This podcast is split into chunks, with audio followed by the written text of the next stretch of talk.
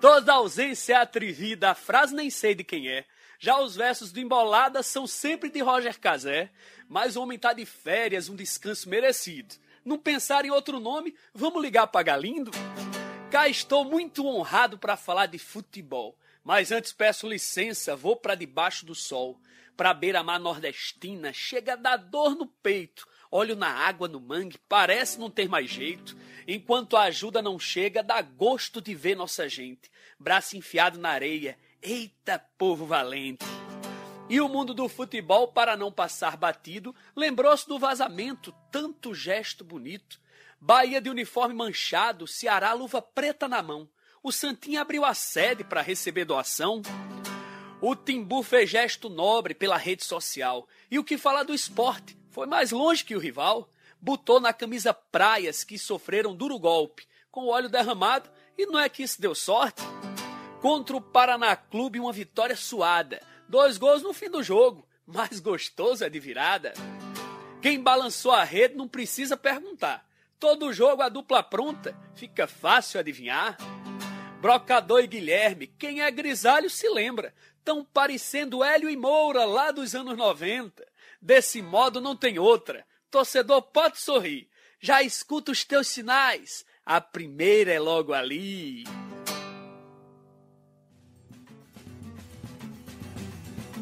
Olá, amigos que se ligam no Embolada. Chegamos ao episódio 14 do Embolada. Que legal, né? Que bacana e muito bom contar com a sua audiência no aplicativo de música, no Globoesporte.com, no Globoesporte.com/barra Pernambuco na home. Para você acompanhar a gente, não vai ter dificuldade. É só você se ligar no Embolada para ouvir sobre o futebol de Pernambuco. E como você percebeu, a abertura hoje não foi com o nosso Roger Cazé, que está de férias, está viajando, chinelinho, não é, Roger?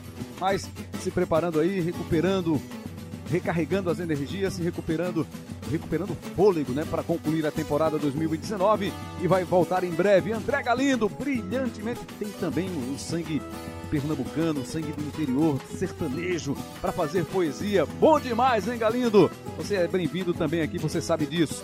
Bom, agora o nosso assunto aqui no Embolada é o jogo do esporte, a vitória suada, dramática torcedores do esporte ficaram com os nervos à flor da pele nesta quarta-feira na Ilha do Retiro. Hein? Suada e dramática como não deveria ser. Como né? não deveria ser pelo que fez Isso. o esporte no jogo. Exatamente. Daniel Santana, nosso produtor, coordenador de transmissão. Estreante do podcast. Estreante Embolada. do podcast do Embolada. Daniel, na sua visão, como foi essa vitória dramática do esporte? Ah, o que, é que você destaca dela? Não, então, Rembrandt, eu acho que o meu destaque é o seguinte: eu acho que seria muito injusto para o esporte não sair daqui com os três pontos. Eu estava aqui imaginando já o, o que o torcedor pensaria, né? O torcedor do esporte que tem uma certa implicância, vamos dizer assim, que acho que é o que todo torcedor tem, né? Sempre quer o melhor do clube. O torcedor do esporte costuma reclamar muito dos empates do esporte, costuma às vezes reclamar da, do desempenho do, do, time, só que o esporte hoje fez um. Hoje, a gente tá na gravação, né? Fez um grande jogo contra o Paraná, atacou os 90 minutos, pressionou o tempo inteiro, e aí aos 30, no primeiro lance de, de, de bola parada do Paraná, saiu o gol que poderia culminar com a derrota do esporte. Então, imagine aí que toda essa, essa retórica do torcedor seria: ó, o esporte perdeu, ia se apagar todo o desempenho do time. E o contrário não é verdadeiro, né? Quando o esporte vence, o torcedor fica, ah, mas só ganhou o jogo. Então, assim, é, eu acho que o esporte, de um modo geral, nessa Série B, fez alguns jogos ruins, outros jogos bons, mas tem, tem uma regularidade de, de resultados muito grande. E neste jogo contra o Paraná, o esporte foi soberano. Qualquer resultado que não, que não fosse a vitória do esporte neste jogo é, não, não diria o que foi o jogo. E aí uma vitória de um gol de diferença para um desavisado pode denotar isso, né? Realmente foi um jogo de muito sufoco. O Sport é, fez os dois gols depois dos 30 minutos, mas o Sport foi soberano e, e meu destaque é esse. É, é, é um, um, resultado que, se não fosse a vitória, não seria um resultado que espelharia o que foi o jogo. A superioridade foi muito grande mesmo, muito. É, a, a, é claro que a postura do Paraná Clube influenciou nesse sentido. Mas o esporte jogou num nível onde dificilmente, se o esporte tivesse jogado nesse nível mesmo, dificilmente o Paraná conseguiria jogar, por exemplo, melhor do que o esporte. Né? Se o Paraná viesse aqui e mostrasse o melhor futebol dele, ele dificilmente seria melhor do que a equipe do esporte. O que contribuiu foi só para o volume de jogo. Né? A postura do Paraná só contribuiu para isso. Para um, um volume de jogo muito maior do esporte e para ficar muito mais claro que o esporte é muito melhor do que o Paraná e foi muito melhor do que o Paraná no jogo. né? porque se não fosse o Thiago Rodrigues, goleiro do Paraná, possivelmente o esporte sairia de campo com uma goleada. Né? O, o resultado de 1 a 0 para o Paraná naquele instante era absurdamente injusto. Né? O esporte conseguiu amassar a equipe do Paraná Clube no primeiro e no segundo tempo, criando diversas oportunidades, inclusive com alguma variação também, porque o esporte chegou com chutes de fora da área, hora do Leandrinho, hora do, do William Farias, hora do Guilherme. Chegou com trocando passes pela esquerda, Teve duas jogadas no primeiro tempo do Guilherme em que ele puxa para a perna direita e bate dentro da grande área. Chegou com cabeçadas de bola parada de escanteio, como foi a bela defesa que o Thiago fez no começo, como foi, aliás, a defesa que ele fez, que ficou aquela dúvida se a bola entrou ou não, né? A cabeçada do Yuri que veio de um escanteio.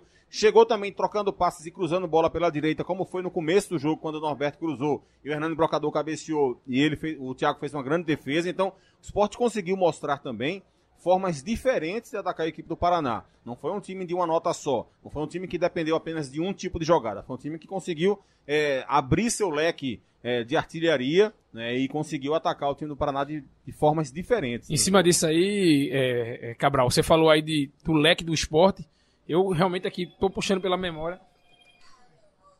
Tem uma memória, puxando tá pela, puxando o que pela memória? Puxando pela memória e não me lembro de de a Hernani Brocador ter feito gols de fora da área nessa Série B, né? Então, é. O, ele não só fez o gol, como também Parte finalizou, gol, é. finalizou na segunda gol, né? bola que resultou no, no, no, gol do Guilherme. Então, assim, o esporte hoje realmente tem um repertório ofensivo muito vasto. A, você até destacou né, ao longo da transmissão, o torcedor que está ouvindo o Embolada, que tenha visto o jogo também, é que o, o Paraná veio para se defender, mas não conseguia anular as, as jogadas de, de, ataque do esporte, porque o esporte estava é, com muita gana, com muita disposição. Talvez seja isso, viu, Cabral? Torcedor do esporte que às vezes fica meio ressabiado, com, com, não só com os empates, aquilo que eu tinha dito, né, com, com o desempenho do time, talvez seja isso, né?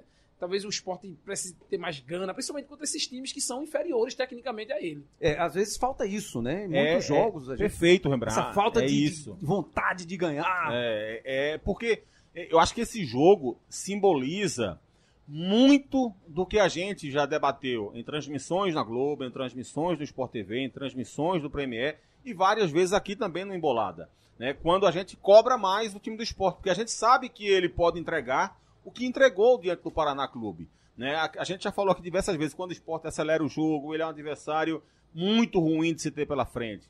Quando o esporte joga com essa intensidade, ele foi melhor duas vezes do que o melhor time da Série B.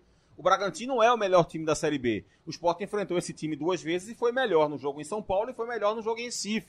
Né? Então é, é muito claro que quando o Sport atinge esse nível de jogo, ele se torna, é, ao lado do, do, Bragantino, um dos dois times mais fortes da competição. Então é por isso que a gente cobra que o Sport seja assim mais vezes. Se ele for assim mais vezes, ou se ele fosse assim, se ele tivesse sido assim mais vezes, certamente a disputa do título estaria muito mais equilibrada com o Bragantino. A distância que o esporte é, se manteve durante algum bom tempo né, do Bragantino, ela apenas reforça que a irregularidade do esporte era algo que poderia ter sido combatida mais vezes. Né, porque o esporte, quando joga nesse nível, repito, que jogou dentro do Paraná, ele é um adversário muito ruim de se ter pela frente. E trago mais um ponto em relação a esse jogo com o Paraná que nós acompanhamos. O esporte vinha de um desgaste, de uma viagem longa. O esporte teve no interior do Rio Grande do Sul. Chegou na segunda-feira, no final da tarde. Na terça, o Guto disse que o treino ia ser só o papo e recuperação para os jogadores. Os caras não trabalharam e vieram com uma disposição incrível, impressionante. Ao final da partida, alguns jogadores caíram, ficaram no chão, buscando o, o é, oxigênio. O Yuri, para mim, eu acho que é um, uma marca interessante sobre o que foi a entrega nesse jogo, né? o que foi a intensidade nesse jogo. Yuri passou um tempo lesionado, fora da equipe, se tratando. Voltou, jogou alguns minutos diante do Cuiabá. Depois jogou um tempo inteiro dentro do Brasil de Pelotas. Começou o jogo dentro do Paraná como atacante na sua posição normal, terminou como lateral direito praticamente. Né? Porque o Norberto foi substituído, entrou o Elton na hora em que o Sport perdia por 1 a 0 o Guto fez uma, uma alteração um pouco mais audaciosa, e aí o Yuri foi o cara que ficou responsável também pela lateral direita. Então, ele terminou o jogo bastante. Essa posição dele de jogar como um ponta, né? Que é o que o Guilherme faz, o que o Ezequiel fazia no esporte, o que ele está fazendo agora, é uma posição que já gera muito desgaste para o atleta, porque ele tem a obrigação de criar jogadas, de ser efetivo na frente, de atacar, de agredir o adversário, mas ele tem também obrigações de recuar, de voltar marcando lateral, de marcar atacante.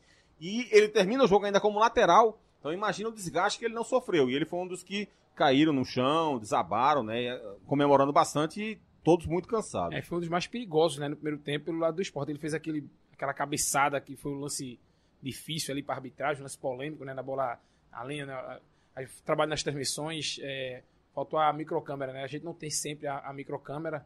E se tiver, certamente ela seria a câmera para esclarecer aquela, aquela jogada. Então ele teve essa cabeçada e teve também um lance pouco antes que ele tentou é, encobrir o goleiro, que tava, é, viu o goleiro saindo, né? Lançamento Leandrinho, né? Isso, exatamente. Então, assim, o esporte, é, assim, acho que quando chover no molhado, o esporte fez um grande. O esporte realmente fez um grande jogo é, nos 90 minutos. Mesmo quando o Paraná abriu o placar, o esporte não nos.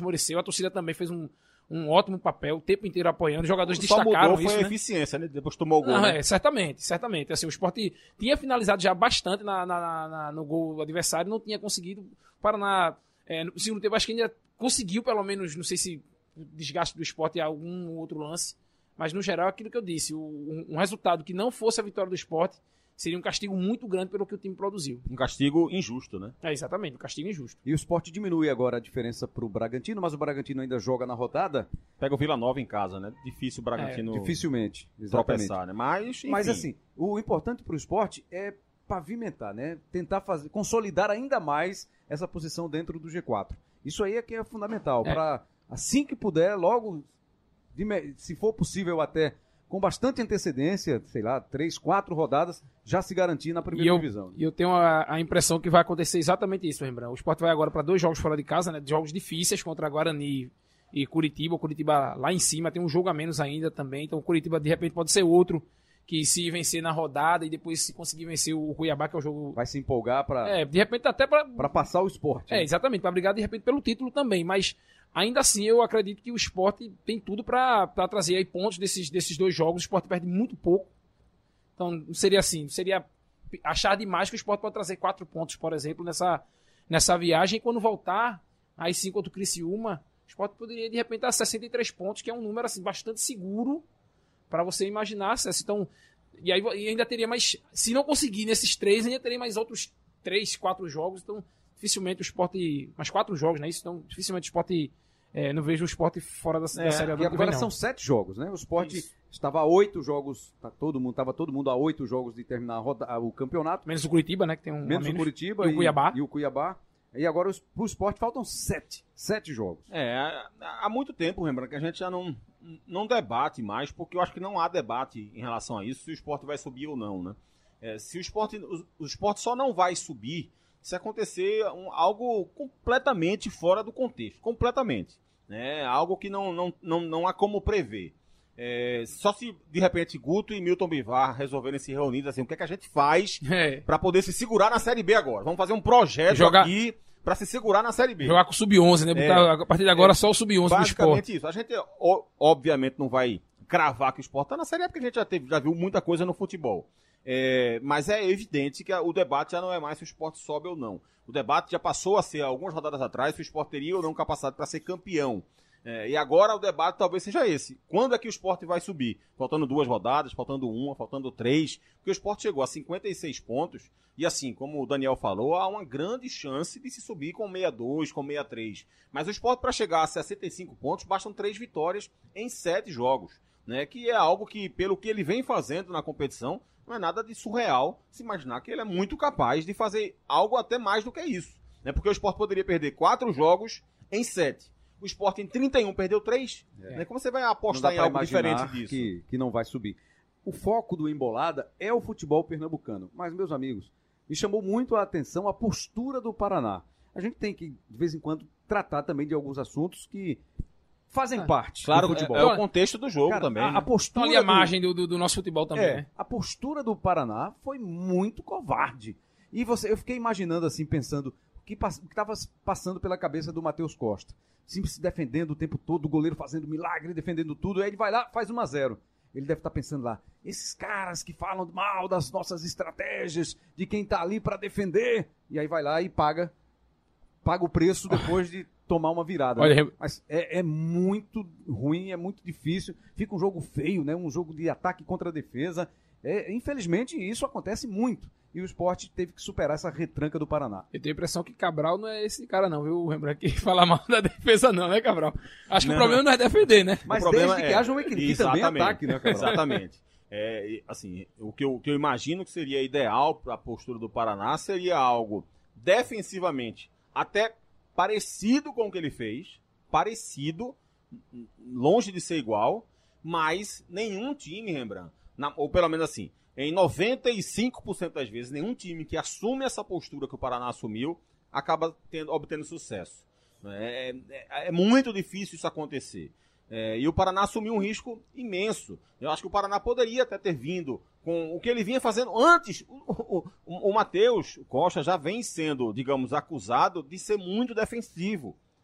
Imagina quando ele coloca um zagueiro a mais no jogo. Né? O, que é que isso não representa para a equipe? Então, assim, ele poderia ter vindo com a mesma postura que o time tinha assumido já algumas rodadas, com o Luiz Otávio como volante, o Eder Ciola como lateral mesmo, direito. Porque na hora que você começa a se defender, mas aí você começa a ter também gente pra te ajudar no ataque, aí é diferente. Você pode, de repente, num contra-ataque, ou em algum momento você vai ter uma, uma posse de bola um pouco maior, descansa um pouco mais a zaga, começa a colocar medo no adversário, né, que é importante também, porque senão você começa a, a você se fecha demais. A gente viu isso várias vezes no jogo. O Paraná fechado demais. Quem estava articulando jogadas ao lado do Leandrinho era Charles e William Farias numa linha muito alta, com o Sander atacando pelo lado esquerdo para receber bola, com o Norberto aparecendo para receber bola pela direita. Por que isso acontecia? Porque o esporte percebeu claramente que o Paraná não, não lhe atacava. Então, se eu não sou atacado, o que, é que eu estou fazendo aqui atrás? Por que eu vou ficar aqui recuado?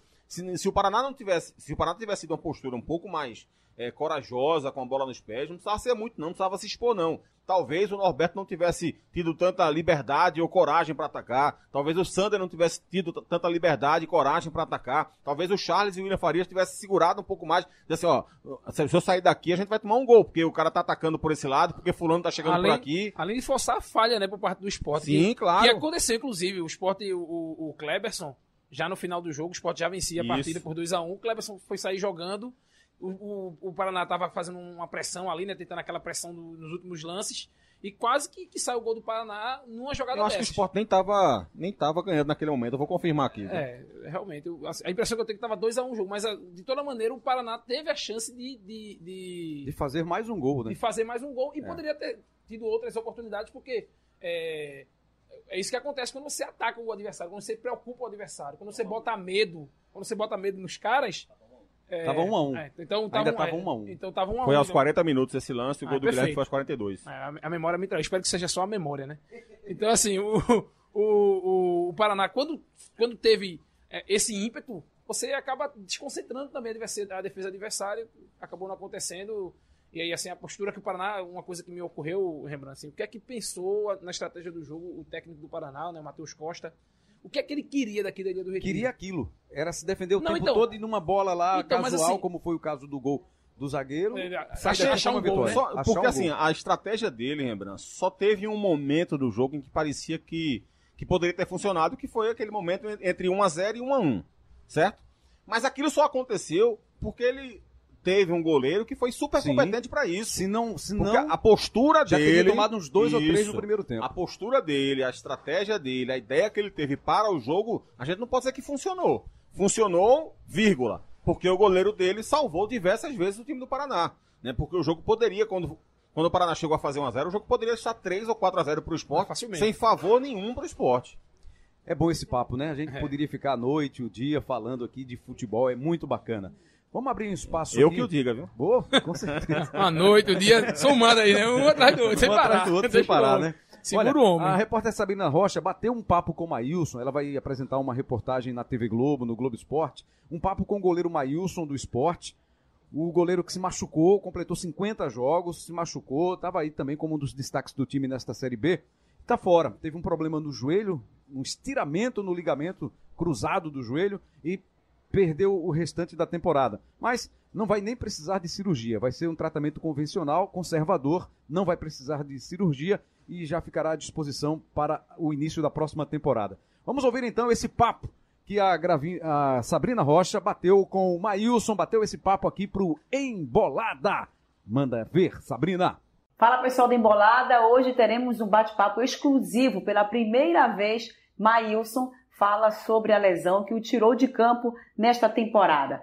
Maílson, como é que foi receber essa notícia fora de campo restante do ano? Hein? Um choque. É, foi um choque muito grande. É, não esperava.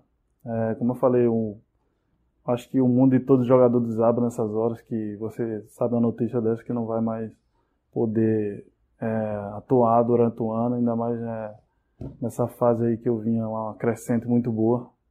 Então foi um choque realmente. E como é que tem sido esses dias, hein? Ficar parado, você que está acostumado a treinar até em dois períodos muitas vezes. É, eu até liguei agora pro. Acho que foi ontem que eu liguei pro Steinberg lá, perguntando. É o médico. É, o médico, perguntando se, se poderia ir pra academia, fazer essas coisas e tudo, só para sair de casa, e ele disse que não, que era repouso, 20 dias, então fico maluco aqui dentro de casa, é do quarto para do quarto para a sala e da sala para o quarto, mas aí é, é agora ter paciência e voltar 100%. Sente falta dos treinos, da conversa, da resenha com a galera lá também, Railson? Sim, sim, sinto falta de tudo lá, né? Principalmente dos treinos lá, que, que é onde você é, passa o maior tempo do jogador é treinando e viajando. E, e para você, por que, que você lamentou muito essa lesão agora? Foi porque está na reta final, próximo de conseguir esse acesso? Foi pelo teu momento? Foi pela torcida? Pela falta que vai fazer é, em campo? Eu acho que tudo isso aí foi. é, tudo isso aí é onde eu fico mais é, um pouco triste por causa da lesão, né? Porque você é, tem a chance de, do acesso, tem a chance de, de ser um dos melhores da Série B também, onde eu parei aí, que se eu não me engano estava como segundo de mais de defesa difícil. Então é onde a crescente parou ali um pouco para para dar dar vaga a essa lesão aqui, aí voltar voltar o ano que vem 100%. E se Deus quiser fazer um grande ano. E o que, que te acalmou? Me acalmou é o que minha família, que, que chega, chega muito em mim, minha esposa mesmo.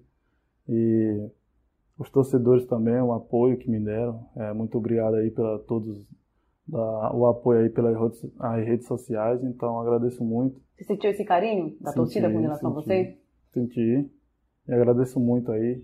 Todos da diretoria também que me apoiaram muito, do elenco, todo mundo do staff. Como é que tem sido acompanhar hein, o esporte sem ser um dos personagens principais, agora como espectador?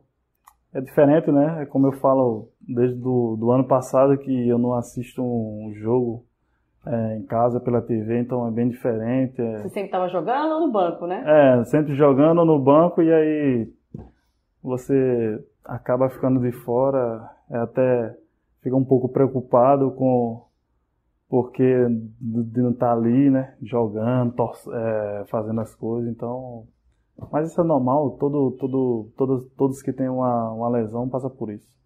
Nesse teu ano, qual foi o momento mais marcante para você, mais importante? Alguma defesa, um título, a camisa 1?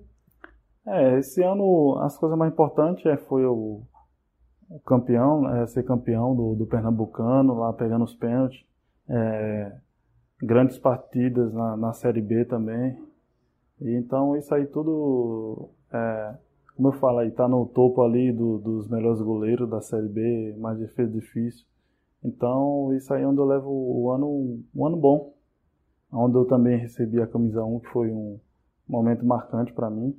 Então, isso aí tudo contribuiu para, o. Não por causa da lesão, o ano não vai ser bom, mas disso aí eu tiro muita coisa boa. É, e um outro momento que foi difícil para você foi aquela falha contra o Figueirense. Deu para tirar algo de bom daquele momento lá tão complicado, onde você recebeu tantas críticas, Maílson? É, então, como eu falei, todo, todo jogador tá, tá sujeito a errar, principalmente o goleiro, né? Que, que aquela função ali não quer um 1% de erro. E é como eu falo, você faz jogo, grandes jogos e vem um erro que acaba é, entrando, é, dando dúvida ao torcedor, dando dúvida a todo mundo que por causa de um erro você não vai deixar de, de ser um grande goleiro, vai deixar de ser um, um, um grande atleta. Então é como eu vejo, o erro é normal, todo mundo erra. E eu essa semana mesmo eu vi muitos goleiros errando aí, falhando e tudo, grandes times da Europa, tudo. Então isso aí não vai mudar nada e é onde eu comecei a ver aquele jogo ali, serve mais de amadurecimento para a sua carreira. E eu comecei a, a, a ter uma crescente grande lá contra o jogo do CRB, contra o jogo do São Depois Bento. da falha, é, né? Depois da falha. Você acha que ficou até com mais atenção? É, então dobra a atenção. É, lá, lá contra o Figueirense, um campo bastante difícil, é onde venta muito. E aí eu esperei a bola quicar, ela não, não quicou e foi onde acabou acontecendo aquela falha, mas que serviu de, de aprendizado. O aprendizado depois dessa lesão, tem algum aí? Você espera que qual seja o lado bom de ter de repente se machucado nessa altura do campeonato? Acho que o aprendizado de- dessa lesão é voltar mais forte possível. né? É, como eu falo, dar um passe atrás para dar dois na frente. Então, é, que Deus tenha os propósitos deles aí, dele aí e é, eu confio nele e logo, logo estou voltando 100%. É, Você vai passar um mês praticamente imobilizado com esse joelho assim, depois tem um mês de fisioterapia para só então voltar a treinar. Essa volta aos treinos seria em dezembro, Isso. mês de férias. E aí, você vai entrar de férias ou vai estar trabalhando? Eu tava até, tava até conversando ali com minha esposa ontem que e as férias ah, acabou, né? Aí vou. É, o meu foco agora é, é o joelho aí para voltar 100%.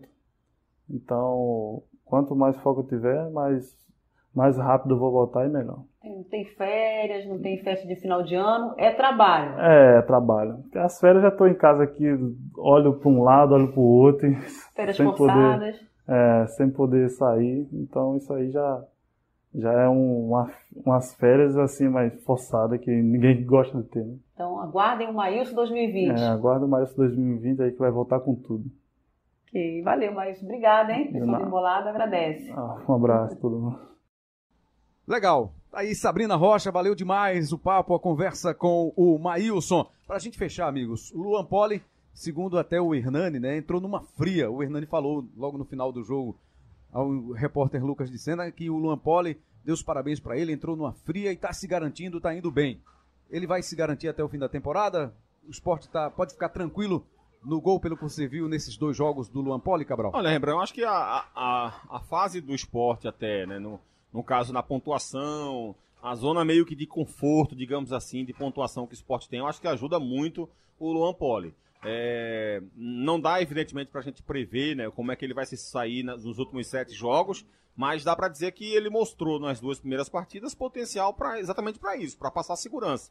Né, porque, assim, não dá pra dizer que foi culpa dele ah, o gol do esporte. Acho que ele mostrou, eh, fez uma, uma boa defesa no jogo diante do Paraná.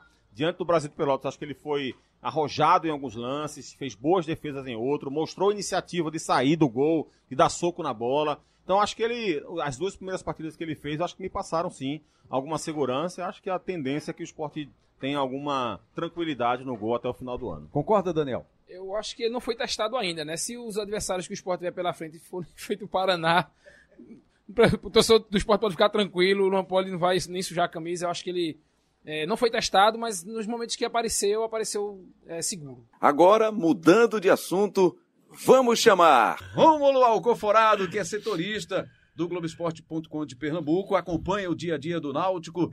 Tudo bem, Rômulo? Tudo bom, Rembrandt? Tudo tranquilo? Como é que tá? Pra gente começar aí, como é que tá o Náutico, já de férias? Ninguém é localizado, é difícil falar com alguém do Náutico. Como é que tá esse momento, depois de já ter conquistado o objetivo principal do ano, que foi o acesso à Série B, que ainda veio com uma cerejinha no bolo, que foi o título da competição, Rômulo? É isso, Rembrandt. O pessoal tá de férias, né? Cada um indo pra sua cidade. Então, pra gente achar os caras tá um pouco difícil. A gente tem que ir lá, né? Feito, a gente foi em Camutanga, falou com o Camutanga, fez a matéria com ele, saiu no Globoesporte.com, no, no, no Globo Esporte também. E por telefone, né? Com Tem- o Álvaro também, né? Com o Álvaro, fomos também na, na- Aí foi um pouco mais perto, né? Foi aqui em Recife mal. mesmo. Devemos fazer também com o Jefferson, enfim. Estamos procurando os caras, né? Os personagens desse título do Náutico, que estão de férias, o clube também tá, tá, tá parado, né? Futebol, já que volta só no ano que vem, mas o planejamento grande- pro ano que vem já começou, A né? grande discussão agora no Náutico é quem fica Isso. e quem deveria ficar, né? Exatamente, O- tem a não, informação, Cabral. tem a informação e tem o É. debate, a opinião, né? Mas não tem É. também aquela dúvida de que. Dúvida não, aquela certeza de quem não fica mesmo? Acho que tem 2020. também. Acho que tem também, né, Romulo? Tem, tem alguns. falar? O- Eu até conversei com o Diógenes na semana passada e ele, publicamente, ele não diz assim, quem não fica de jeito nenhum. Ele fez aquele velho discurso, não, não tem ninguém que não possa ficar. Mas a gente sabe que tem alguns jogadores que muito, muito difícil que permaneçam, não? Jogadores que estavam sem, sem muito espaço no final do ano, né? Por exemplo, Luiz Carlos, goleiro, Matheus Aurélio, goleiro, também não deve permanecer. Paulinho é muito difícil, por conta do, do custo-benefício, né? O jogador fez duas partidas só e se machucou bastante. É, Krobel. André Krubel, Neto Pessoa, Danilo Pires, jogadores que acabaram. Danilo Pires até teve um pouco mais de espaço na reta final, né? Foi até titular no, nos últimos, Na no, última no penúltimo partida. jogo, né? É, É. na, na partida Mas-. Mas assim, enfim, no geral ele não agradou tanto, né? Então esses jogadores não devem permanecer. Mas o que acontece é o seguinte: o Náutico tem, definiu algumas prioridades. Algumas delas já foram renovadas, né? Que são três renovações, né? Jean Carlos, Matheus Carvalho e William Simões. Eles já estão renovados, já estão garantidos. Jean Carlos, inclusive, para dois anos na frente. E tem outros jogadores que também são tidos como prioridades que estão em, em- em conversas com o Náutico. É, tem três bem próximos do acerto, né? Camutanga é um, zagueiro. Também pode ser um contrato de dois anos. O jogador tá machucado, só volta em abril ali. Mas o Náutico vai fazer um, vai fazer um contrato com ele. Ele deve voltar a tempo de iniciar o Campeonato Brasileiro, Sim. inclusive, É, a, né? a expectativa é que ele volte em abril.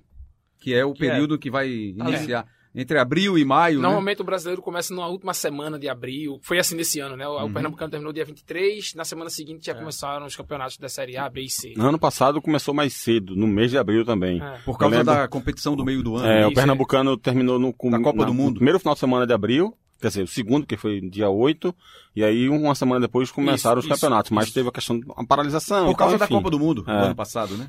em 2018. Então, é, a Então, Camutanga... é isso. Agora tem um detalhe em relação a Camutanga, que é o seguinte. Ele até o final do ano ele tem contrato com o Santa Rita de Alagoas. Ele sempre vem pro Náutico emprestado. Ano passado estava emprestado, esse ano estava emprestado. O contrato dele acaba agora no final desse mês com o Náutico empréstimo. E ele tem um contrato até o fim do ano com o, o Santa Rita. Ele não deve renovar com o Santa Rita, ele deve fazer um contrato definitivo com o Náutico. Mas aí estão vendo só essa questão, se vai ser um, vai ser dois anos. É, outra situação é a do Álvaro. Qual é o problema do Álvaro? O Álvaro é um jogador que tem direitos econômicos ligados ao Internacional de Porto Alegre. Também é um jogador que vem emprestado. E o contrato dele com o Inter vai até o final do ano que vem. Então o Náutico precisa desse aval do Inter para para renovar o, o empréstimo. E parece que É, aparentemente. pouco nesse- difícil, é muito difícil que ele venha em definitivo. Então deve ser mais um empréstimo com, é, o- com o Álvaro. Então eu vi, o o Inter parece que não estava muito interessado em liberar o Álvaro por empréstimo, pelo menos É. a princípio. Então, Então tá a negociação negociando, tá é. aí, né? Tá tão negociando. O Inter quer ganhar uma grana, né? É, claro, história, tá né? É, tá querendo O cara coisa. Jorge né? até falou É. que o Inter tá passando por um momento de tá muito focado no Campeonato Brasileiro, vem em queda, né? Contratou um treinador novo agora, enfim. nosso- Zé Ricardo. Zé Ricardo, exatamente. Então tem essa questão. E eu falei com o Jonathan, que é outra das prioridades, né? eu falei que três já renovaram, tem Camutanga, Álvaro e Jonathan também, um volante, que é uma das prioridades do Náutico. Conversei com ele ontem e ele me disse que já tá bem encaminhado também para ficar. Aí tem outra questão, porque ele também é é um jogador que vem emprestado. Ele, no caso, é Santa Cruz, jogando no Norte, que é um clube que é do empresário dele, né? E aí ele tem contrato até o final do ano que vem. Aí estão vendo essa questão, se ele vai ser reemprestado pro Náutico, se vem definitivo, se vem por um ano, por dois. Enfim, mas é... Todos esses são detalhes, entendeu? O Náutico já tem um acerto já, já bem encaminhado com os jogadores e tá, tem, essa, tem que ver essa questão com os outros clubes, tempo de contrato e tal. Mas esses jogadores já estão bem encaminhados, esses três.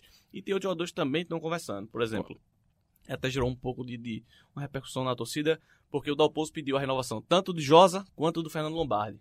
Dois jogadores que é, é, Divisor, receberam. É, divisivos, divide- é, divide- Dividiu a opinião, divide a né, é. na Dois torcida, jogadores né? são. E aí Dalpozo alegou que seria uma questão de.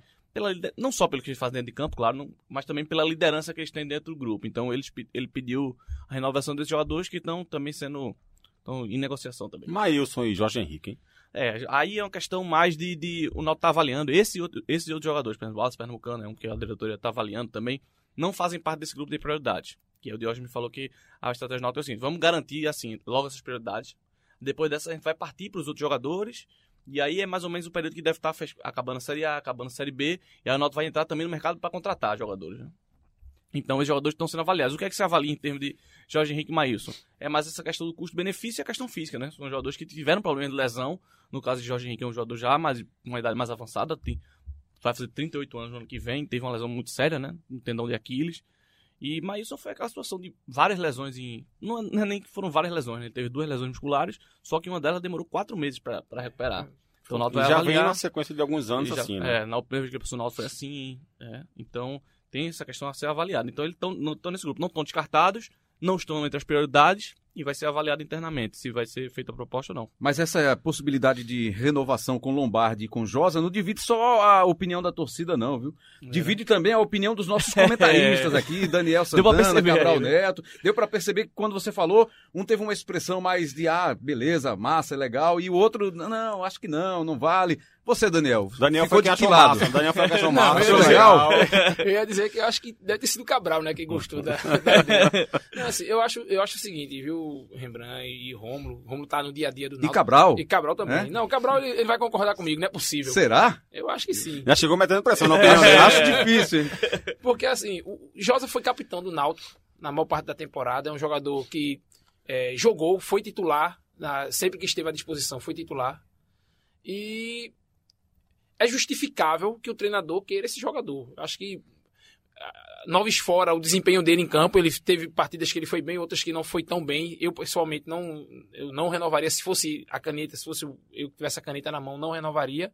Mas eu entendo quando o treinador pede a renovação de um jogador como o Josa, que é um jogador de confiança, é um jogador que é, teve em toda a campanha desde o ano passado, tá, tá no Náutico já, viveu esse, esse ressurgimento do Náutico. Ele foi titular absoluto nessa é, temporada. Exatamente. Então, toda. mesmo que todo time tem um jogador que joga e a torcida não gosta. Então, Josa deve ser esse. Sendo esse cara, não, não me seria estranho ele é, ter sua renovação de contrato. Lombardi é que eu acho injustificável. O Lombardi veio para o Náutico já muito é, com a idade avançada, né? Também vai fazer 38 anos ano que vem. É um jogador que não conseguiu se encaixar. Ele chegou no setor que o Náutico tinha carência e ele não resolveu.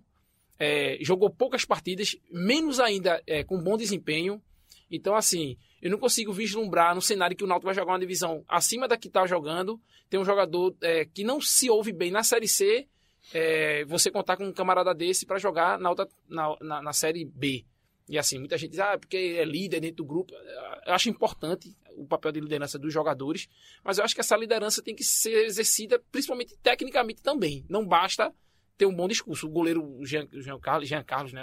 Não me lembro o nome dele. O goleiro então, Luiz Carlos, né? Luiz Carlos, desculpa. É. O goleiro também teve. O Luiz Carlos também teve papel. Que tinha um papel importante. Isso, né, e foi por isso que teve grupo. contrato renovado ano passado. Ele não foi titular ano passado, o Bruno era o titular do Náutico na Série C, renovou seu contrato em função disso e ele não correspondeu dentro de campo. Eu acho que é importante ser um líder, mas acima de tudo, os jogadores têm que, têm que estar ali por uma questão técnica. É assim que eu penso, pelo menos. É, acho que. Acho que você acha que discorda totalmente de Daniel, não, né? eu, eu, eu, discordo porque eu até acho. Ih, olha, discorda mesmo. É. eu só acho que o. Eu acho que, eu acho que o Daniel né? foi. acho que o Daniel foi até, digamos assim, bonzinho demais com o Josa. Eu, eu não, não, não renovaria com nenhum dos dois. É, e penso da seguinte forma, Rembrandt. É, eu acho que, que tem muito essa discussão de fulano é jogador de Série B, fulano é jogador de Série C. Fulano, eu acho que vários jogadores que jogam na Série C jogam na Série B. Vários que jogam na Série B jogam na Série A. A maioria desses atletas que eu estou me referindo, eles dependem de um funcionamento bacana da equipe.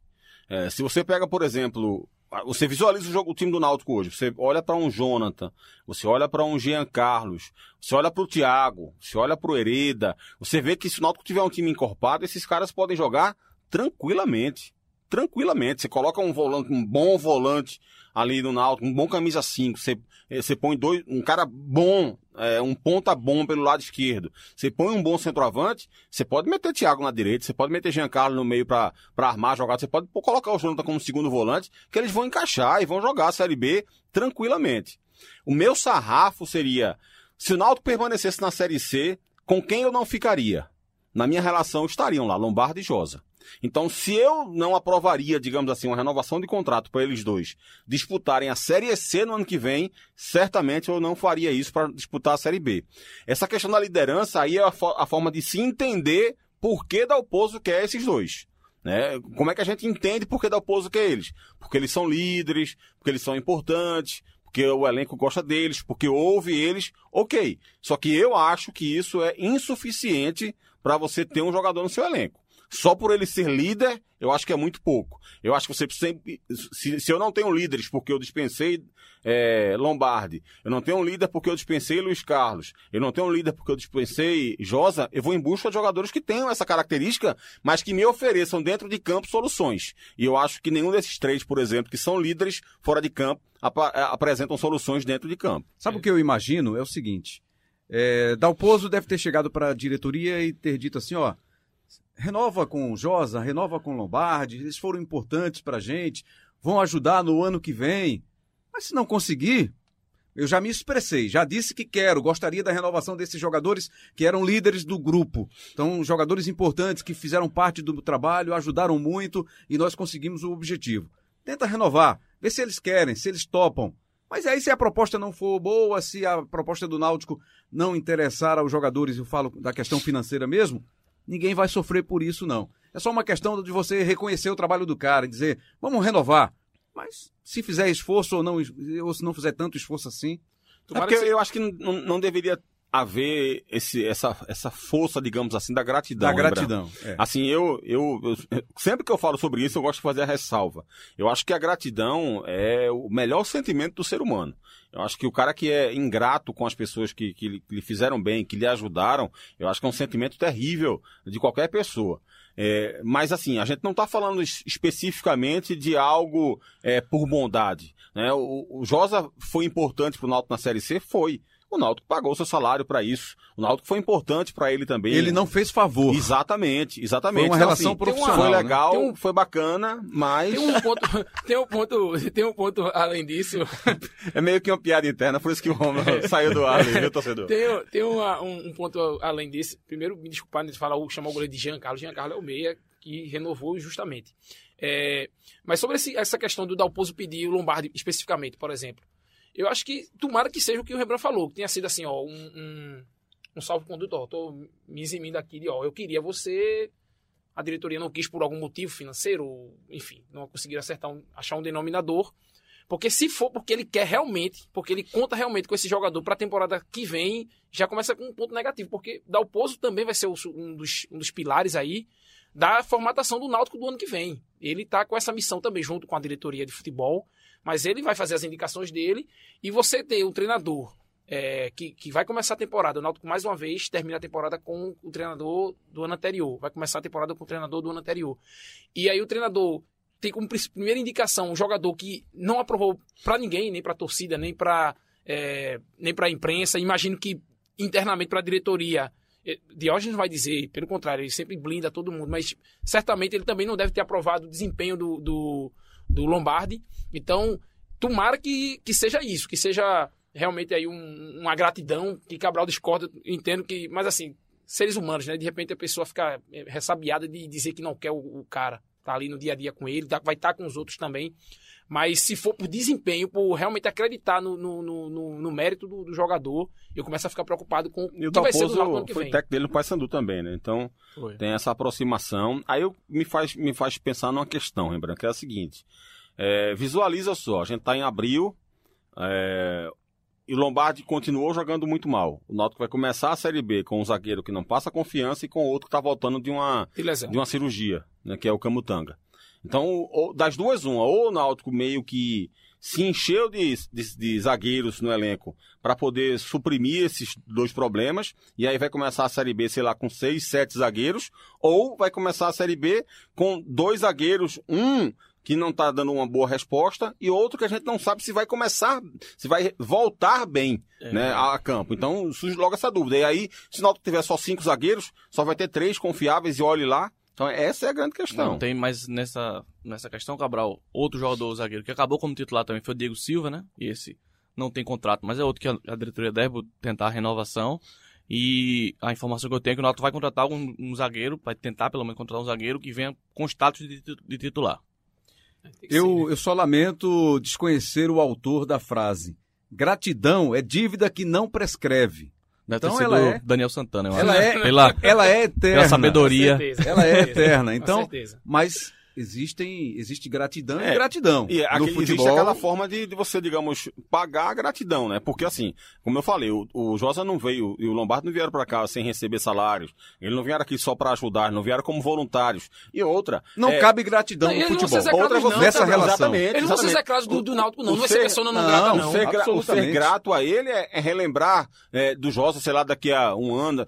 Conquista do Náutico 10 anos da Série C. O marco inicial de um crescimento do clube. o cara tá lá Josa levantando o troféu, exatamente. amigo. Exatamente. Chamamos o Josa pra aqui É. pra festa. Era, era o Eles capitão da levantaram equipe, juntos foi- o troféu, né? acabou-se. Porque eram os dois capitães da equipe, Existem, né? existem Lombardi e Josa. de você, digamos, é, Reverenciar, né? demonstrar essa gratidão. Que não seja, digamos, é, tirando a, a vaga, entre aspas, aí, de um cara que pode chegar aqui Pra e dar uma mais, resposta É. muito maior, positiva dentro Só, do campo, só né? um último ponto, talvez, sobre isso, é que realmente o Dalpozo é um cara que valoriza muito essa questão do vestiário e da experiência, de ter líderes, como ele diz, ter voz de- vozes de comando no grupo. Então, ele é um cara que já falou em outros momentos, e assim, que ele trabalha com jogador jovem, tudo, a dar oportunidade também, mas ele não pode, ser só, não pode ter só garoto. Tem também tem que ter o cara mais experiente, o cara mais rodado. mas assim, Mas tem a voz de outros, né? comando. Exatamente. Existem outros Só- no se, mercado. se, se não renovar com o Lombardi, não tem mais nenhum jogador no futebol brasileiro que possa fazer esse, Claro. esse papel de liderança internamente ali no vestiário do Náutico, não é possível. Esse episódio 14 é histórico, hein? É histórico. Com participação de Daniel Santana. Rômulo, pra gente finalizar Diga lá. a sua participação aqui, que o nosso Daniel tá Gomes aquecendo ali. tá aquecendo, daqui a pouquinho vai falar sobre o Vai Santa subir, Cruz. viu? Vai subir aí o, Vai, o vai, sem coeficiente de beleza do, do ambiente, vai subir.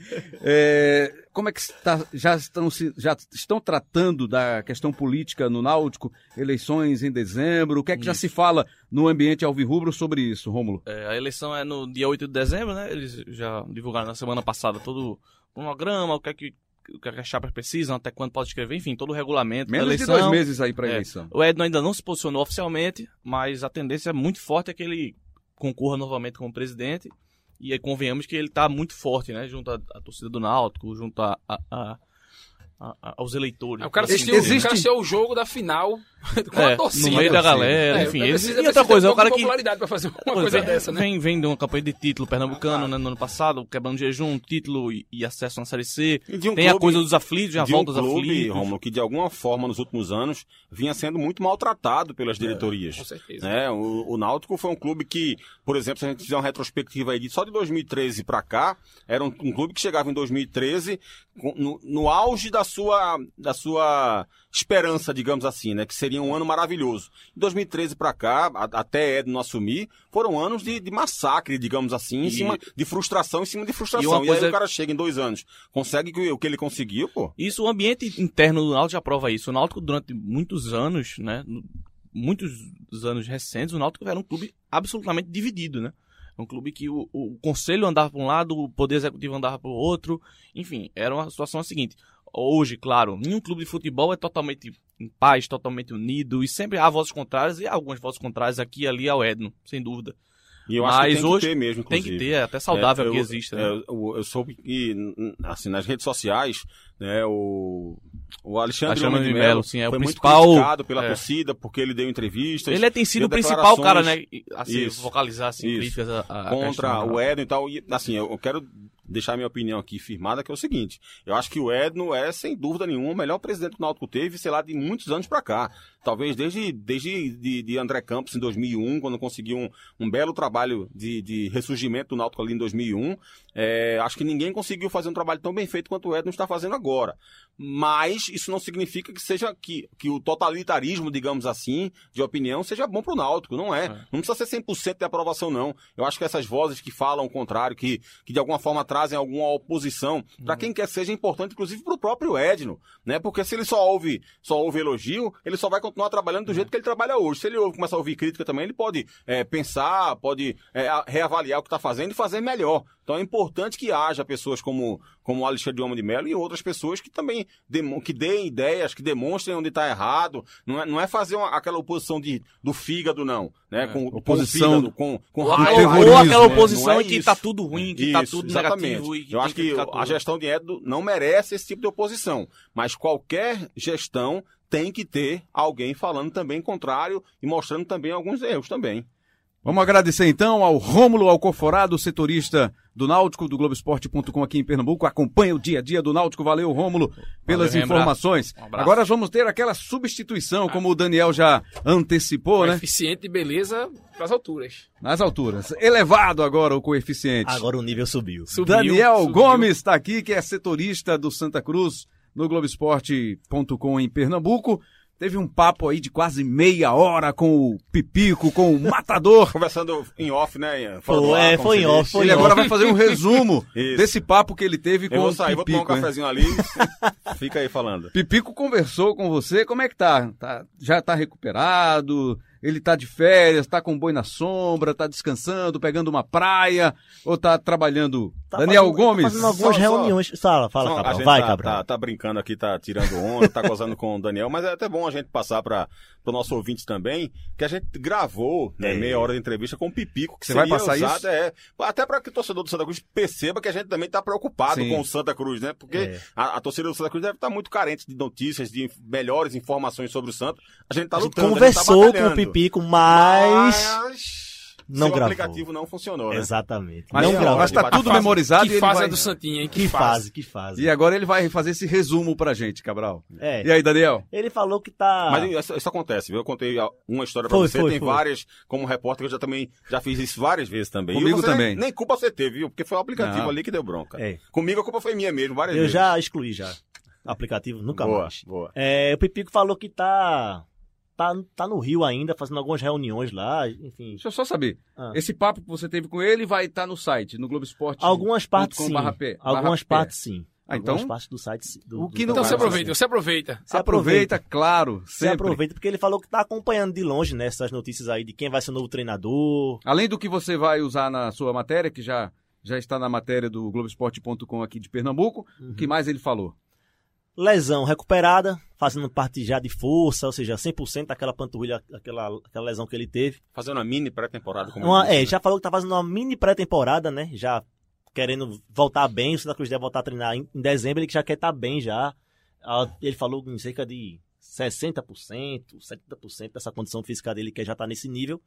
Falou que tá acompanhando essas notícias aí em relação a esse novo treinador, quem é que vai ser, os nomes cogitados. não quis não quis sugerir é, nada eu, em eu relação perguntei ao pra ele o que é né? que esse cara tem que ter então para o Santa Cruz con- conseguir subir, enfim, ele eu não quero me meter nisso, isso é uma coisa Certo, né? do presidente, isso não é uma coisa minha, não sei o que. Ele não é ficou só ali ensaboado. né? É, exatamente. Aí conversou com a gente basicamente sobre Valorizou- a Copa do Brasil também, falando foi É, Cabral. ficou feliz, né? De, Ficou de- feliz, é.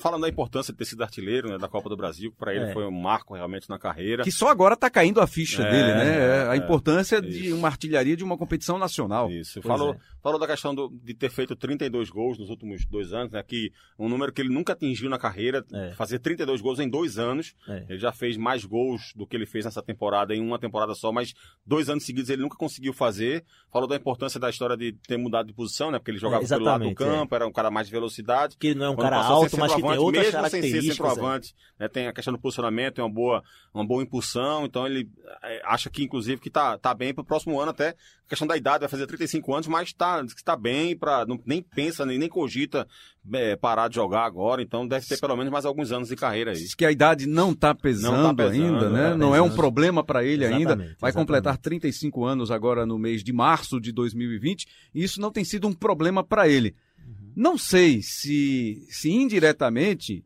a questão da idade já está aumentando o número de lesões que ele tem sofrido na carreira, né? É. No começo do ano ele teve problema, tanto é que ele chegou a falar do campeonato pernambucano, fez um Isso, jogo, na isso. estreia foi expulso, É. porque não começou o campeonato, porque estava se recuperando de uma lesão, e aí veio a expulsão, depois o Santa não avançou no campeonato estadual, e ele também está vivendo essa expectativa de disputar o campeonato Isso. pernambucano, que ele Disputar não até conseguiu praticamente. artilharia, né? E É. brigar por artilharia. Ele não teve chance esse ano de disputar É. artilharia, né? Foi o Eu acho, Hernani, que né? nem, é, eu acho que nem é, é questão de quantidade de lesões. Eu acho que é mais o tempo de, de, De De recuperação. recuperação.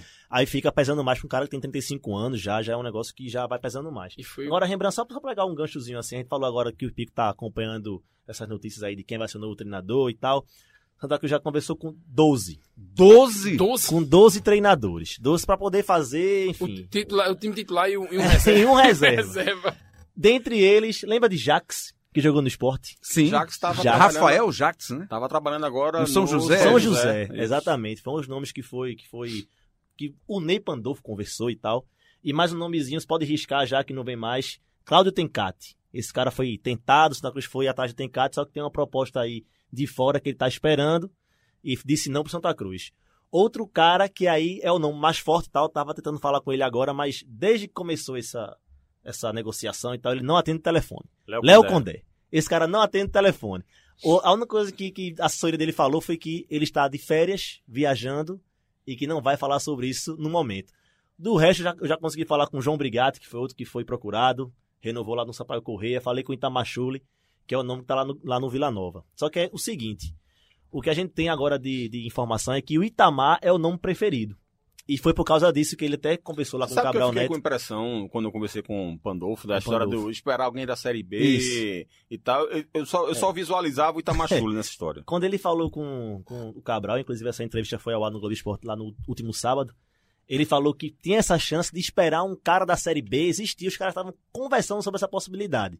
O que a gente tem de, de apuração é que o Itamar realmente é esse nome. Santa Cruz tá vendo aí, né? O Vila Nova tá aqui naquele cai no cai, tá naquela situação complicada. O Santa Cruz tá meio que esperando. Claro que eles nunca vão dizer isso abertamente, mas estão esperando que o Vila Nova já tenha uma situação definida Caia. já. Caia. É, uma situação definida. Ou sei lá, escape, não sei, mas, que já tem uma, já uma coisa o melhor definida. pro Santa de alguma se quer É. Itamachule é que ele caia. Pois mesmo, é. O Vila Nova caia. Porque se, Se ele ele ficar na Série B, segurar o Provavelmente Série B, consegue segurar. renovar o contrato lá, É. né? Não, não, não vai ser mais o Santa Cruz disputando o técnico com o Vila Nova. Vai ser o Santa Cruz disputando o técnico com a Série B.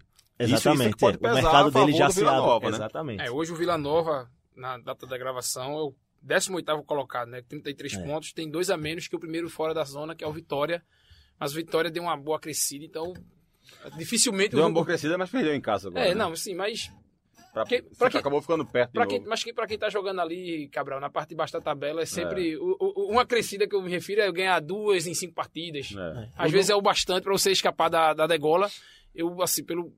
eu acompanho muito mais a Série B do que a Série A no Juvenil do Oliveira, porque eu, eu trabalho em mais jogos da Série B.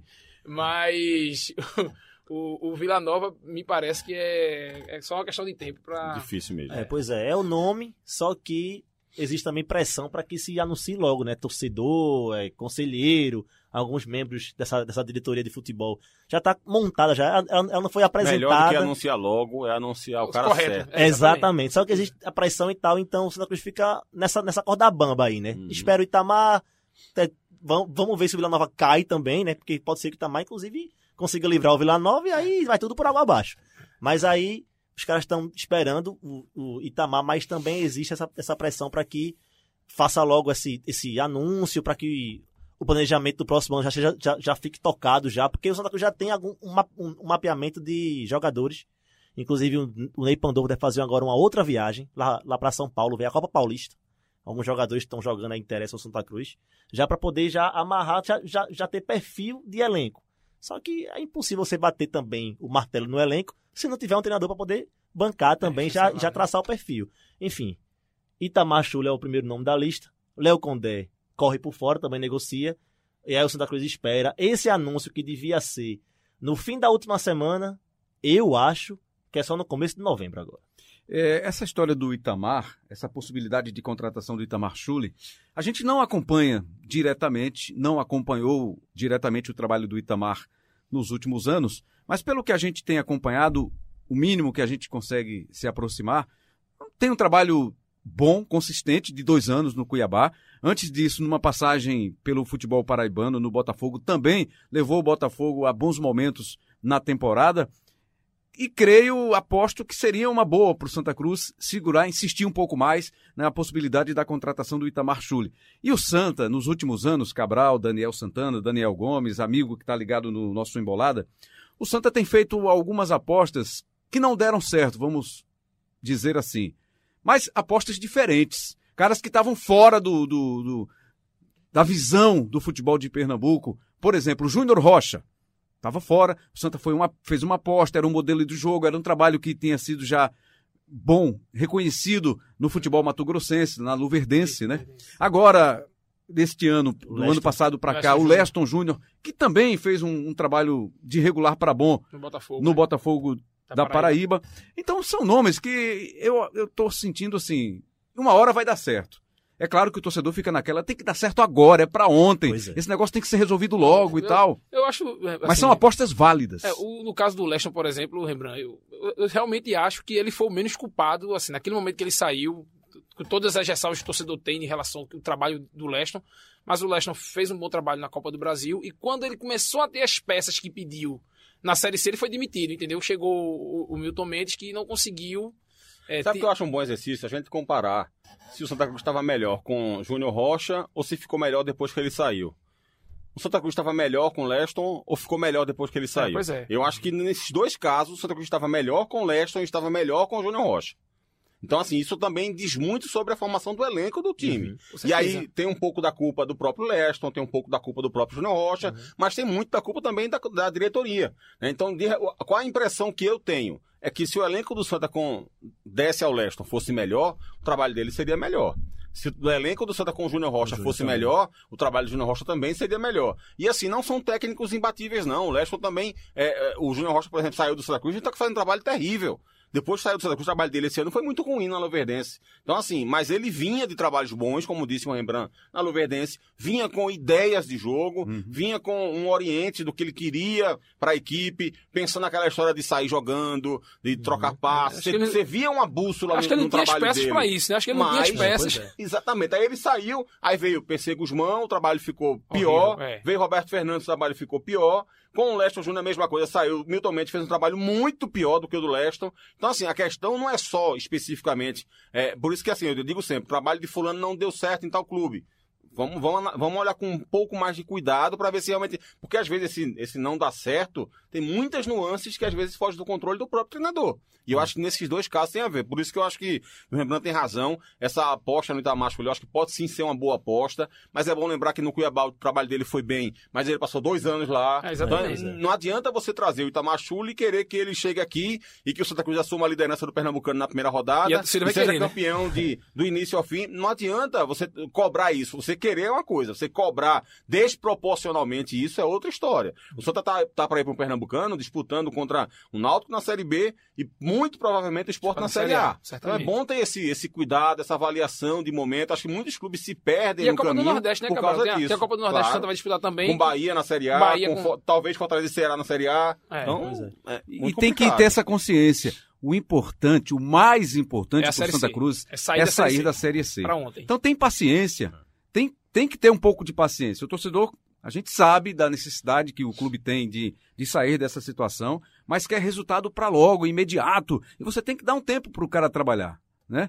Não é um Jorge Jesus que chega aqui e em duas semanas o time já está voando. Ah, mas também Mas tem o timezinho que ele tem, né? O problema Olha onde eu fui, eu fui comparar, né? é, Então é isso que eu quero mostrar. data, não é o, o Flamengo o com problema essas do peças Flamengo todas. era que Abel não conseguia fazer isso. É. Né? E assim, era, era muito claro que Abel não iria conseguir fazer nunca. Não sei porque o Flamengo achou que poderia fazer. Mas aí eu, traz o Abel, faz um investimento maravilhoso daquele, com jogadores maravilhosos, e traz um técnico que há muitos anos não faz trabalhos, digamos Condizentes assim, com a equipe que- com a equipe que tem. É. Né? Então, a, a grande questão é que Jorge Jesus está fazendo um belíssimo trabalho. Eu discordo completamente de quem diz que, ah, com esses jogadores aí, qualquer um faz jogar. Não é bem Qualquer- assim. é. Abel porque tá aí vê- provar, né? O Abel tá aí pra provar. E você vê no Flamengo ideias de jogo também. Não é só Felipe Luiz cruzando e Gabigol fazendo gol. Não é só Rafinha cruzando e Bruno Henrique fazendo gol. Não é. Você vê o Flamengo jogando de formas diferentes, de pensamentos diferentes, com ideia de jogo, com o que, o que, o que é que precisa fazer, como abrir espaço, como, como atacar um, um problema do adversário. Tem a- Então, esse é o trabalho de um treinador. Né? E o Jorge Jesus faz isso muito bem lá, porque é muito bem auxiliado também pelo elenco que tem, mas às vezes o, o técnico tem mais dificuldade. E é óbvio que o técnico do Santa Cruz ano que vem, seja ele quem for, vai ter muito mais dificuldade. Volta um pouquinho pra nossa, pra, pra nossa realidade. É. Arrascaeta, Jorge Jesus, beleza. É, o Cabral e o Rembrandt lembraram do Leston e do Júnior Rocha. Os perfis são parecidos assim, né? Se você for ver, tra- se você for- fazer um- tra- traçar assim. O Júnior, depois o Leston, são, são caras jovens, são caras que fazem esse, esse perfil do novo treinador, do cara jovem, tal, estudioso. E aí você vem o Léo Condé, mais o nome da lista, que parece seguir o Santa Cruz, sempre parece fazer o, Tá o pontapé aí, né? inicial É. para a temporada, sempre o mesmo perfil. Eu Depois- acho que o Itamar é o que. balde, né? Oi? É, pois é, balde, né? pois é. Acho que o, o, o Itamar foge um pouquinho disso porque é só experiente, mais do que esses treinadores, né? O Itamar já tem 50 e não sei quantos, acho que 56 anos. É um Enfim. menino ainda. Mas, é- mas é um cara que foge um pouco, mas não é, não é tanto assim. Mas esse perfil que o Tininho principalmente gosta, para poder começar o ano, tanto é que ele vai pro terceiro ano dele de mandato, terceiro ano com, um novo- com um treinador que parece um pouco nesse mesmo, mesmo perfilzinho, assim. É, joga, do Júnior, do gostam de, de jogar, né? De, de, de- de ter, de ter a posse de bola. Exatamente. Então, que ele, já que ele É. tem essa perspectiva de contratar um treinador com essa, com essa visão de jogo, com essa, com esse entendimento de futebol, que ele traga Exatamente. jogadores com essa característica. Exatamente. Que ele tenha um zagueiro que tenha bom, que tenha bom passe, que ele Exatamente. tenha um lateral que tenha bom passe, que ele tenha um volante que não seja somente um marcador Um destruidor. goleiro que minimamente saiba, Saiba sair, sair dominar joga- a bola, dar Exatamente. um toque sem... Então, assim, não adianta eu trazer um treinador que tem esse, essa, essa característica, que pensa dessa maneira de futebol e, traz um, É. um- e forma um elenco que não, que não corresponde a esse tipo de jogo. Aí o, o treinador vai, vai querer que o cara saia jogando, o cara não sabe. E É. aí o time não joga, não consegue os resultados. E o que acontece é que, no fim das contas, nem o time vai bem, nem o treinador também vai bem. E no fim das contas, quem sai perdendo é, é a torcida do Santa Cruz. Eu acho até que o Itamar também é um cara estudioso também. Até sei que não foi o seu caso, Não. Daniel, mas só para deixar claro assim, porque a- o estudo, né, o querer Não. se capacitar não é, É. priori, não é propriedade de quem é, jovem. É. É, eu Qualquer acho que pessoa eu, pode eu estudar. tava falando mais em relação que isso. aos dois ser muito jovens Sim, e sim, o sim, Itamar ser um pouco Mais mais, que velho isso. que eles, mas não Aham. quer dizer nada. Mais do que isso, viu, Cabral? Me incomoda demais essa nomenclatura de o treinador, fulano, fulano tá um treinador estudioso. Eu acho que isso não deveria ser um, assim, um plus, não. Deveria ser um a mais pra ninguém, não. Acho que todo É porque- treinador, Mas, todo treinador teria que ser estudioso, sabe, sabe independente da idade sabe dele. por que às vezes é importante falar isso?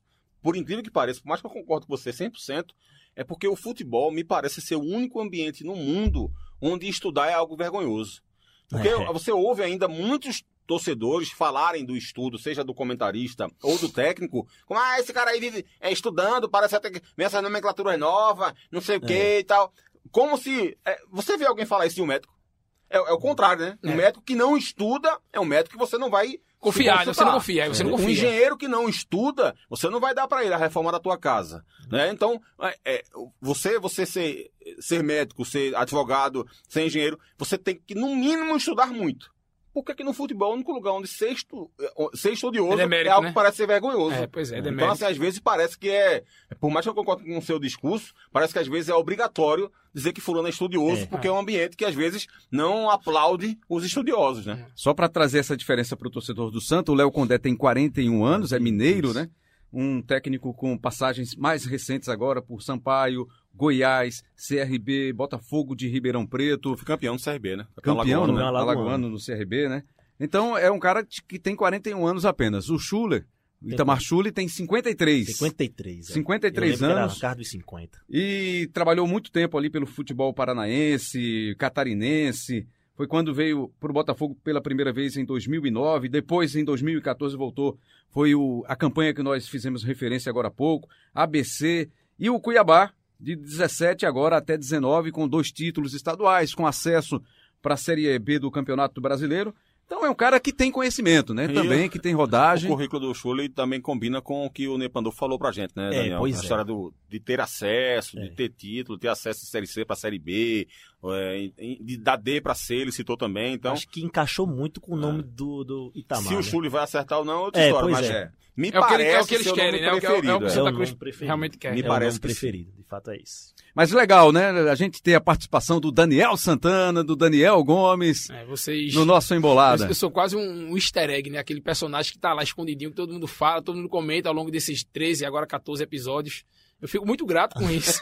eu sou um ouvinte assíduo do, do Embolada desde a primeira edição. E, E, e- e também um crítico, né? lembrar não, né? Ô, ô, Cabral, e também um crítico nosso, né? Sim, Que tá sempre sim, nas sim, nossas sim. Que transmissões. não tanto quanto o Marcelinho, né? É o nosso É, coordenador. Marcelinho, é, mas o crítico, coordenador. Marcelinho Sabarreto, né? O Nosso crítico, o crítico aquele editor no do de que faz avaliação, né? O crítico no Claro. sentido que faz avaliação, positivo Não, ou negativo. sempre críticas construtivas. É. Marcelinho nem tanto, né? O Marcelinho nem tanto. Marcelinho mas nem tudo bem. E hoje, se for domingão de folga dele. hoje o Daniel aqui tendo essa chance de confrontar as É, opiniões, né? exatamente. Boa, bom demais, bom demais. Especialmente as suas opiniões, Bom Cabral. demais. O né? Daniel, muita, muita das bobagens que eu falo na transmissão, o Daniel é que me dá dica. Corrige, né? Que Na maravilha. TV, no Premiere. As brilhantes não, né? As brilhantes Não, não. as As brilhantes é você que pensa sozinho, É, né? exatamente. Algo a acrescentar, Daniel, pra gente finalizar a sua participação, brilhante participação, mais uma vez? Não, não, nada mais não. Só quero agradecer, porque você sempre me dá muita moral. Só isso que eu quero agradecer. Valeu, Daniel Gomes! Valeu, valeu, Cabral. Valeu, Daniel Santana. Tamo junto. Até a Tamo próxima. junto. Valeu, Daniel Santana! Venha mais vezes hein, ao Embolada. Se me chamando, eu chego. tá certo. Valeu, Cabral Neto. Valeu, Rembrão. Um abraço pra todo mundo. Até semana que vem. Muito obrigado a você que acompanhou, que acompanha a gente no Embolada, o episódio 14 tá chegando ao fim. E olha só, hoje tivemos a participação aqui do Daniel Gomes, do Rômulo Alcoforado, Daniel Gomes com as notícias do Santa, o Rômulo Alcoforado com informações do Náutico e tivemos a abertura com o André Galindo, com as férias do Roger. Roger tá de chinelinho viajando, aproveitando as férias do Roger Cazé. Hoje a poesia foi do André Galindo, amigo também pernambucano, repórter do Grupo Globo que está trabalhando na Globo no Rio de Janeiro. Sai um craque e entra outro, né? Só, só craques, né? Para as nossas aberturas. Valeu demais, Elias Romaneto, nosso editor, caprichando aí para você ouvir numa qualidade daquelas. Adriano e, e Emanuel Leite aqui no comando técnico. E para você que acompanhou a gente, muito obrigado. Lucas Fittipaldi, diretor do Embolada, valeu demais. Até a próxima, amigos!